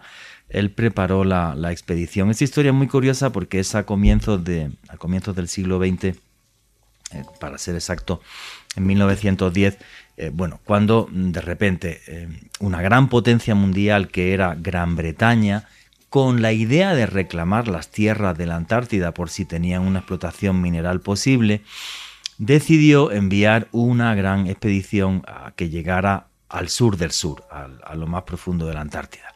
A la cabeza Robert Scott, que era un marino que tenía gran experiencia en, en surcar mares de hielo, como era el Ártico, y lo que hicieron los británicos es, vamos a ver, tenemos toda la plata, todos los asesores del mundo aquí, a ver cómo hacemos esto. Entonces llegó uno y dijo, oye, pues llevar caballos mongoles, porque los caballos mongoles aguantan un frío increíble y no va a haber ningún tipo de problema. Y además son los primeros, crearon unas orugas mecánicas, son los primeros que llevaron eh, un cacharro que se pudiera mover mm, de forma mecánica a la Antártida, crearon unas orugas mecánicas para llegar y con los caballos y con las orugas, pues llegar hasta, hasta esas tierras eh, del sur del sur. La ropa fue diseñada también por gente acostumbrada a fríos extremos en el Tíbet, ropa de lana, con cortavientos, todo súper mega bien preparado y mientras todo ese grupo de asesores y toda la plata del mundo se pusieron de acuerdo en Londres para cómo tenía que hacer esto, el señor Roald Amundsen, sin ningún tipo de asesor y sin ningún tipo de nada, este señor en un viaje por Siberia adoptó a dos niñas esquimales, dos niñas inuit. Él tenía mucha relación con los inuit y los inuit le enseñaron cómo había que moverse por un mundo de hielo. Primero con perros groenlandeses, por cierto, no de raza pura, mezclados, porque yo estuve en Tronso en los criaderos de perros a día de hoy y me dijeron que eh, nunca de raza pura, que es mucho mejor mezclar el Alaskan Malamute con el Siberian Husky. El Siberian Husky con tal que eran como tres o cuatro razas y las mezclan todas. Me dicen que pura no, no, era, no era bueno. Y entonces, ¿qué sucede? Pues los esquimales le enseñaron que tú te levantas por la mañana con el trineo, dejas un poquito de comida atrás y si llega una ventisca y no puedes seguir, sueltan los perros y ellos dan la vuelta al campamento base. Entonces no te pierdes, no tienes ningún tipo de problema. La ropa era de piel de oso polar y si tenía ropa interior de piel de foca. Y luego los inuit tienen unas hierbas que ellos machacan y dan calor. Yo tengo un amigo mío que tiene una anécdota grabando un documental sobre inuit. Nada, pues estaban como a 40 bajo cero y se quitó el guante para ajustar el foco de la cámara. Y bueno, se le puso la mano que dijo, no, para el hospital. Y entonces uno de los inuit dijo, usted tranquilo. Y se quitó un guante de, oso polar, le machacó una hierba, se la metió en la mano y a los cinco minutos como nuevo. Efectivamente. Entonces, ¿qué sucedió? Cuando el señor Robert Scott llega hasta, hasta la Antártida, echa las orugas, pero resulta que el queroseno del combustible lo habían sellado con estaño. Y a partir de 30 40 bajo cero el estaño revienta. Y reventaron los barriles y todo el queroseno se fue al carajo. Los caballos mongoles a partir también de 30 o de no sé dónde, por lo visto como no transpiran por la boca como los perros, sino por la piel, pues todos los caballos mongoles, chao. Total, un desastre. Eh, total, que resulta que Roald Amundsen llegó antes a esas tierras del sur del sur. Eso sí, era un viaje duro porque además se iba comiendo a sus perros cuando regresaba para no tener escorbuto. Y básicamente el 14 de diciembre de 1911 Roald Amundsen llegó al punto más al sur del planeta y eh, le dejó una nota a Robert Scott para cuando llegara. Scott llegó y al regreso falleció y cuando años más tarde una expedición británica fue, el, libro de notas acababa de la siguiente forma. Estas notas borrosas y nuestros cadáveres contarán nuestra historia. Esas son las últimas palabras del señor Robert Scott. Y es que yo creo que la gente no comprende, salvo personas como vosotros, lo difícil que tiene que ser moverse en un sitio así, con esas temperaturas, esos vientos, donde no puedes comer nada, pues sí, pues puedes calentar hielo y beber agua quizás, pero no puedes comer nada, no, pues, no, no. Entonces es un tema terrible. Claro, ¿qué fue lo que hizo Amundsen? Amundsen se pegó a la gente que durante miles de años ha vivido en un mundo de hielo y fue capaz de, de adaptarse y de sobrevivir mucho mejor que Robert Scott con todos los asesores británicos del mundo, efectivamente. Y eso fue lo que, lo que sucedió. Cuando yo, por ejemplo, estuve en Noruega, el tema de los perros es, es, fascinante. O sea, la energía que tienen. Y bueno, es que los perros hacen todos los días. Yo me hice como 30 kilómetros un día con los perros, sí. No, no, es una pasada. O sea, es, una, es una maravilla, efectivamente. Y así es, no, es que es una historia fabulosa. Y en su buque, y, y además ponerlo en contexto, ¿no? Inicios del siglo XX. Sí, claro. Amundsen llega, eh, no sé de pronto Alejo si me confirmas la fecha, porque creo que fue el 17 de diciembre de 1911, en pleno verano antártico. Y en unos buques, en unos barcos que uno ve hoy en día y dice, pero ¿cómo hicieron estas personas para llegar a la Antártida con esos barcos? El barco famoso de, de Amundsen era el Fram, un Fram que se llama, que, que, digamos traduce como hacia adelante. O sea, siempre se iba moviendo hacia adelante con su casco reforzado. De hecho, hay una, hay una, eh, un museo en, en, Noruega donde uno va y hace todo el recorrido y le explican toda la historia de Amundsen. Es una maravilla. Y es, pero es un barco de madera. Y uno va ahorita en los rompehielos con, con este, con el Esperides, con su casco de, de acero reforzado y todo. Y, inclusive uno cuando se va moviendo en ese oleaje, uno escucha el crujir del barco. Imagínense en esa época, ¿cierto? Y la historia no solamente esto, también otro explorador tremendo, eh, inglés, eh, Shackleton, con el Endurance que en su expedición a la Antártida también queda varado el y, hace, hace, como dos semanas lo han filmado como a no sé cuántos miles de metros de profundidad sí lo encontraron eso era, era una joya una joya de la, de la corona de la exploración de y está naufragios. Bien, y está súper bien conservado, además, por lo el visto. Endurance. Encontraron el Endurance. Eso fue una noticia tremenda. Fue pocos días después de que llegáramos de, de la Antártida. Lo, nosotros vimos la, la, la publicación en BBC y la compartimos con todos los colegas y eso fue una emoción tremenda porque encontraron el, el barco en donde había naufragado Shackleton con sus veintipico de hombres y que él muy valientemente rescató uno por uno y los llevó a salvo a Punta Arenas, a Chile. Efectivamente. Eso lo que da cuenta es lo difícil que era y todavía sigue siendo muy complicado la exploración de la Antártida por esas condiciones tan adversas. Mm, quedan muy poquitos minutos. ¿Por qué es tan crucial mantener así la, la Antártida para, para futuras investigaciones científicas? María Angélica, David, ¿qué queráis? Yo me atrevería a decir que son varios factores. Uno, eh, ya lo decíamos, las especies que hay allí. Dos, porque tenemos unos hielos que están guardando la mayor joya que tenemos, que es el agua dulce del planeta. Tres, porque donde esos hielos se pierdan, vamos a tener unas condiciones muy adversas a nivel mundial. Hombre, yo lo que estoy leyendo es que el mar subiría, el mar a nivel mundial, 5 metros. Sí, señor. O sea, todas las zonas costeras del planeta se van al carajo. Claro. ¿Cuál es la diferencia con, con el Polo Norte? ¿Cierto? Que allá no teníamos un continente debajo. Y el hielo pues estaba ahí y el mismo hielo pues a la final se volvió agua y no pasa nada más. ¿sí? Pero en el caso de la Antártida tenemos un continente debajo que ya está ocupando una masa, cuando se empiece a quitar ese hielo, ese hielo a la final va a hacer que el nivel del mar suba. Y, y cambiaría, me imagino, el pH marino, todo, o sea, tal varios, cantidad de agua. Varios factores, la cantidad de, la concentración de la sal, bueno, varios puntos. Pero definitivamente lo, las proyecciones dicen que eh, las ciudades costeras desaparecían. Sí, claro. Totalmente. Hay inclusive un, una película muy interesante que es Historia de un planeta cambiante y esa precisamente nos da cuenta de qué pasaría si se descongela toda la Antártida. Hay algo que es importante mencionar y es que, vean, y la, y la historia geológica de la Tierra, el hecho de poder eh, descifrar todas esas pistas que nos guardan las rocas, que nos guardan los fósiles, ¿verdad?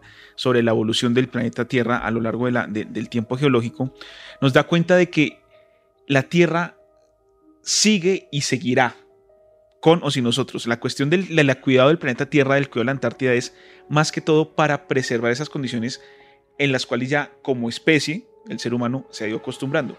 Entonces, podemos derretir los polos, se pueden acidificar los océanos, lo que quieran, ¿cierto? El problema no va a ser para la Tierra, porque la Tierra continuará. El problema es para nosotros sí, sí, como especie. Entonces, digamos que la preservación de estos recursos naturales, del el cuidado del planeta Tierra, es para cuidar de la especie humana, porque la Tierra seguirá. Listo, pues nos quedan cuatro minutitos, así que un minuto para cada uno para sus conclusiones y su cierre.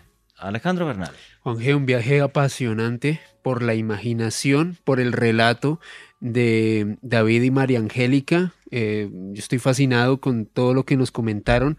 No manda, solamente, manda envidia, ¿eh? No, claro, y no solamente que lo cuentan desde el punto de vista científico, una vivencia muy humana, muy, muy entrañable. Me, me encantó su testimonio. Y bueno, a mí me pueden seguir en Facebook, Twitter e Instagram en arroba alebernalpres con doble S. María Angélica. No, eh, definitivamente como invitar a todos los oyentes a que si les gusta la, la Antártida y demás, pues busquen eh, información, libros, videos, de todo. Eh, definitivamente la Antártida es un lugar que te conecta con lo más importante y es la humanidad, porque allá todos estamos como al servicio de entender esa ciencia, pero definitivamente si no fuera por esas colaboraciones humanas no podríamos hacer nada. Qué bonito que la ciencia esté por encima de la geopolítica y la política, porque hija mía, estamos en un momento absurdo, muy complicado. Muy sí. complicado muy y efectivamente allá en la Antártida sí nos damos cuenta de esa, de esa importancia de la colaboración entre colegas para sacar adelante proyectos de investigación que a la final nos van a servir a todos. Y además resaltar la importancia del cuidado de la Antártida, inclusive para países que pareciera que no tienen nada que ver, como lo es Colombia y el esfuerzo tan grande que ha hecho el programa antártico colombiano en promover precisamente estos eh, trabajos científicos, en dar apoyo a los científicos colombianos para llevar a cabo estos proyectos de investigación, porque lo que ocurre en la Antártida y lo que pueda pasar con la Antártida nos afectará a todos en un, en un futuro cercano. Así que es muy importante el estudio del continente blanco, inclusive para un país ecuatorial, un país tropical como lo es Colombia. Toda la ciencia unida a investigar, a mí eso me parece maravilloso que se esté por encima de, fronteras y de, banderas, que ya estoy harto de, tanta guerra y tanta estupidez humana. Vuestras redes sociales para la gente que quiera seguiros.